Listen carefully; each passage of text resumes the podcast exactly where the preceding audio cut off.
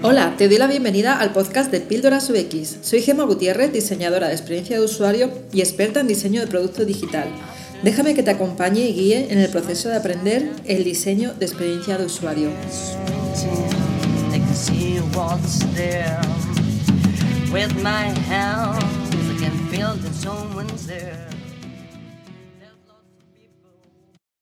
En el podcast anterior, el UX manager Sergio Jiménez nos habló del proceso de selección que realiza en su empresa a la hora de contratar a nuevos eh, diseñadores y diseñadoras de experiencia de usuario. Él nos contaba de la importancia de las soft skills y del tipo de prueba que solía poner a esas personas que pasaban ese proceso de selección. El caso es que no hablamos en esta conversación sobre la importancia eh, de tener un portfolio UX que muestre eh, nuestros proyectos de aquellos productos y servicios digitales que hemos ido diseñando. Este es un tema del que hablo a mis alumnos de trazos al final del curso para que sepan que no solo deben seguir aprendiendo diseño de experiencia de usuario, sino que además tendrán que trabajar en su portafolio online. Todavía a día de hoy cometemos el error eh, de mostrar tan solo las imágenes de nuestros proyectos en sitios como Dribble o Behance y se nos olvida que no somos diseñadores visuales sino diseñadores de experiencia de usuario. Pero claro, aquí quizá te estés haciendo la pregunta de por qué un portfolio de un UX designer no es igual al de un visual designer. Piensa aquí que la persona encargada del proceso de selección que ve tus diseños no va a entender eh, ni tu proceso ni tu forma de resolver el problema, que al final recuerda que los diseñadores UX somos solucionadores de problemas. ¿Qué pasa? Que una única imagen o varias imágenes de tu producto no les va a decir nada, no, va a significar nada para, esa persona, que generalmente es la persona que tiene mayor responsabilidad sobre los equipos de diseño, pues como era el caso de Sergio.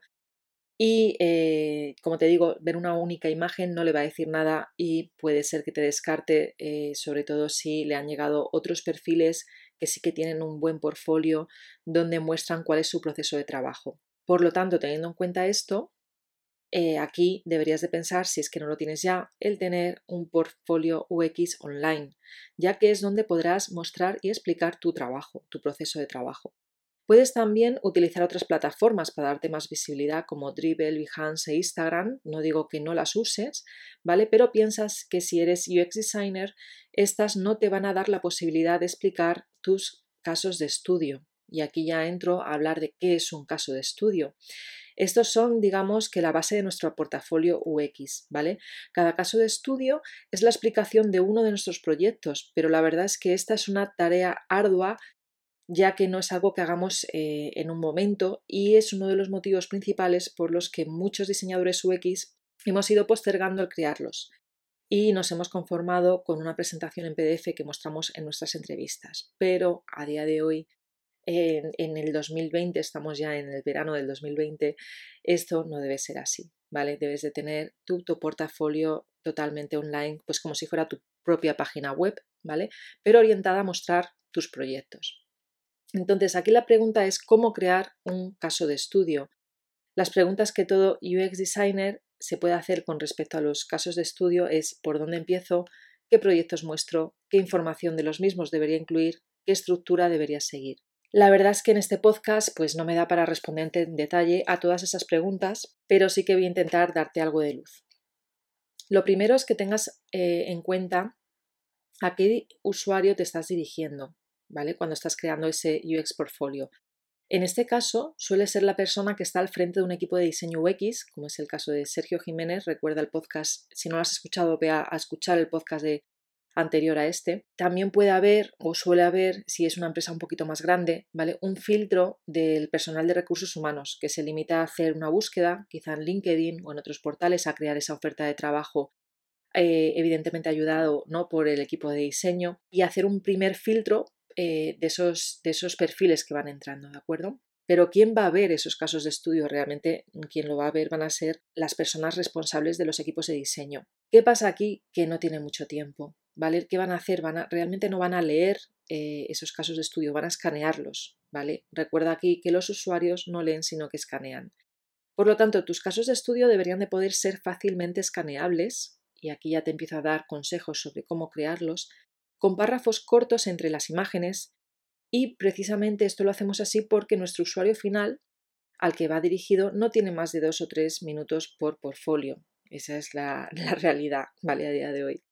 Créeme además cuando te digo que esto es así porque yo he estado en ese lado, he estado en los dos lados, la verdad, pero también he estado en el lado de encargarme de un proceso de selección en el que en, unos días, eh, apenas una semana, te pueden llegar hasta 100 currículums con sus respectivos portfolios y la verdad es que no puedes echar mucho tiempo en ver cada uno de ellos. Por otro lado, también te comento que si no tienes eh, este portfolio, Muchos recruiters te van a tirar al cubo de basura virtual, es decir, directamente tirarán tu currículum a la papelera, porque eh, sí que hay muchos otros diseñadores que sí lo tienen, ¿vale? Entonces, ¿para qué van a dedicarte tiempo a tu, simplemente a, ver tu currículum? Posiblemente, en todo caso, te manden un mensaje preguntándote si tienes portfolio y si la contestación es que no, pues directamente te descarten. Recuerdo además cuando era responsable de diseño en la última empresa para la que trabajé, que lo primero que buscaba después de leer eh, de forma muy rápida el currículum era la URL para ver el portfolio. Teniendo en cuenta esa falta de tiempo, vamos a ver también qué información debe mostrar tu caso de estudio. Básicamente, primero, lo primero de todo es evidentemente el nombre, ¿vale? De ese proyecto, la descripción del mismo, qué rol tuviste, eh, si lo hiciste, si estabas sola o solo en ese proyecto, si lo hiciste con más diseñadores y también en qué fecha, ¿no? Porque a veces algunos proyectos, si ya son ya de hace varios años, pues se puede notar, ¿no? Explica también cómo abordaste el proyecto desde el concepto hasta la solución, mostrando aquí las imágenes y explicaciones del proceso de manera que la persona que lo lea pueda hacerse una idea sobre cómo abordas tus proyectos. Y recuerda incluir una explicación final o conclusiones finales sobre el proyecto donde explicas los retos a los que te enfrentaste durante todo el proceso. Porque, como sabrás, pues muchos proyectos tienen sus altibajos, sobre todo en la parte de investigación de research. ¿De acuerdo? Es interesante ahí explicar cómo esos hallazgos, esos insights eh, que, que, encontraste durante el proceso de research influyeron en tu proceso de trabajo a nivel iterativo, cómo tuviste que iterar el producto. Esa parte es muy interesante contarla aquí. Otra de las dudas que suelen tener mis alumnos es dónde subirlo. Muchos de mis estudiantes tienen dudas sobre a qué plataforma subir su portfolio UX. Algunos optan directamente por crear una página en WordPress, pero otros eh, se sienten un poquito más rezagados, sobre todo con el tema de tener que hacer la instalación de WordPress, quizá tocar algo de código para hacer los ajustes en responsive y prefieren normalmente plataformas que sean más visuales y donde prácticamente solo tengan que pensar en qué contenido subir, ¿vale? Sin tener que preocuparse de cómo se va a visualizar. Bueno, no es, que, no es que no se preocupen, es que es la plataforma la que ya se preocupa de que sea totalmente responsive y se vea bien en distintos dispositivos.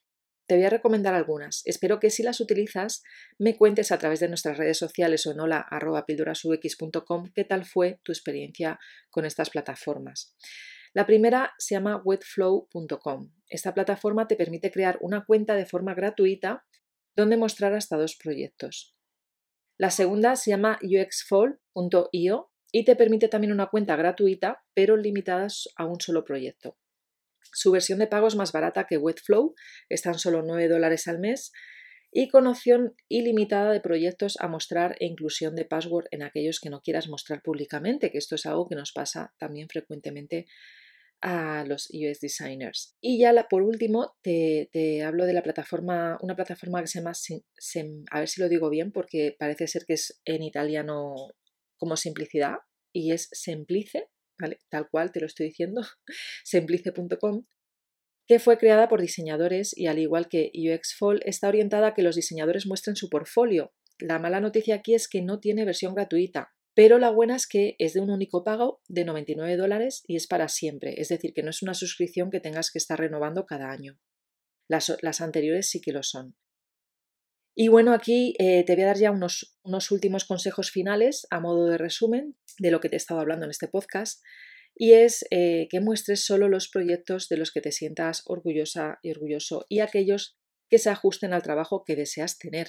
¿Vale? Con dos o tres proyectos es suficiente para comenzar. Incluye a los miembros del equipo y tu rol en el proyecto, ¿de acuerdo? Sobre todo cuando has trabajado con más, eh, pues con más personas en ese equipo de diseño.